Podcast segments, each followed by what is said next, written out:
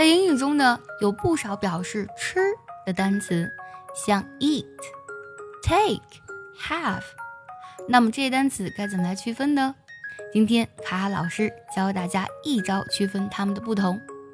首先呢是 eat，e a t，它呢表示的是把食物放在嘴里咀嚼并且吞下去，所以后面呢一般呢需要跟吃的具体的食物，比如说 eat an apple，吃一个苹果；eat some pork，吃点猪肉。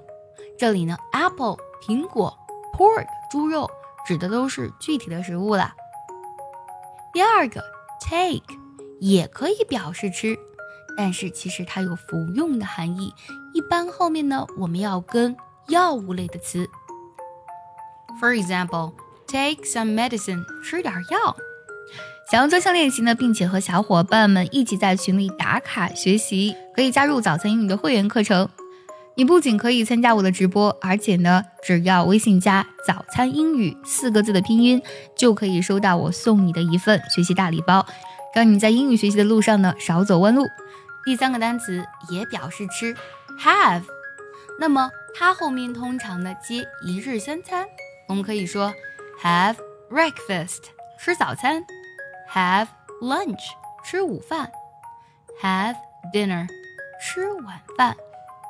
如果呢，你实在不确定究竟用的是 eat 还是 take，可以用万能词 have 来替代。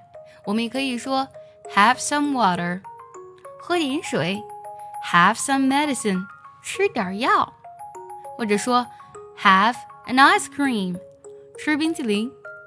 所以说 have 这个单词真的是非常的强大。